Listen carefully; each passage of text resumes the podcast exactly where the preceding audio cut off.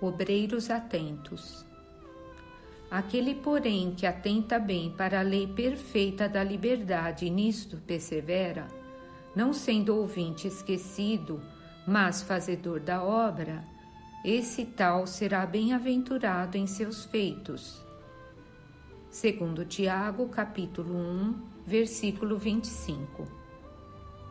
O discípulo da Boa Nova que realmente comunga com o Mestre, antes de tudo compreende as obrigações que lhe são afetas e rende sincero culto à lei da liberdade, ciente de que ele mesmo recolherá nas leiras do mundo o que houver semeado.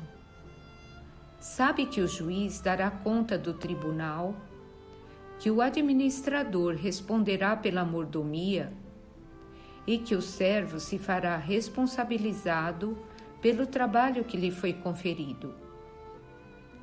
E, respeitando cada tarefeiro do progresso e da ordem, da luz e do bem, no lugar que lhe é próprio, persevera no aproveitamento das possibilidades que recebeu da providência divina, atencioso para com as lições da verdade e aplicado às boas obras de que se sente encarregado pelos poderes superiores da terra. Caracterizando-se por semelhante atitude, o colaborador do Cristo, seja estadista ou varredor, está integrado com o dever que lhe cabe na posição de agir e servir, tão naturalmente quanto comunga com o oxigênio no ato de respirar.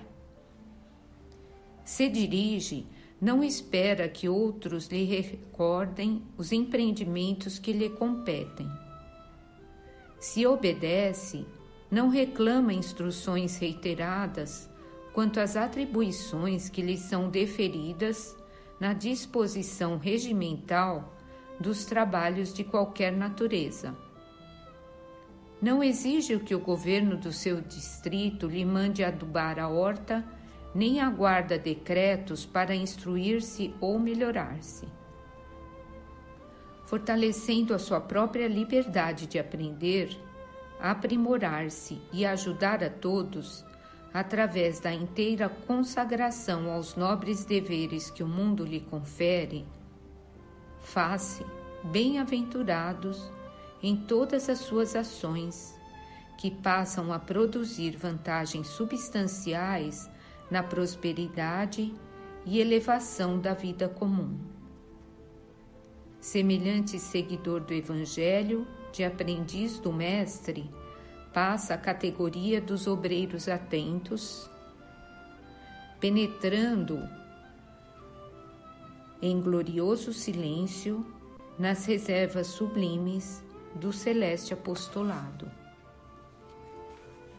Emmanuel, do livro Fonte Viva.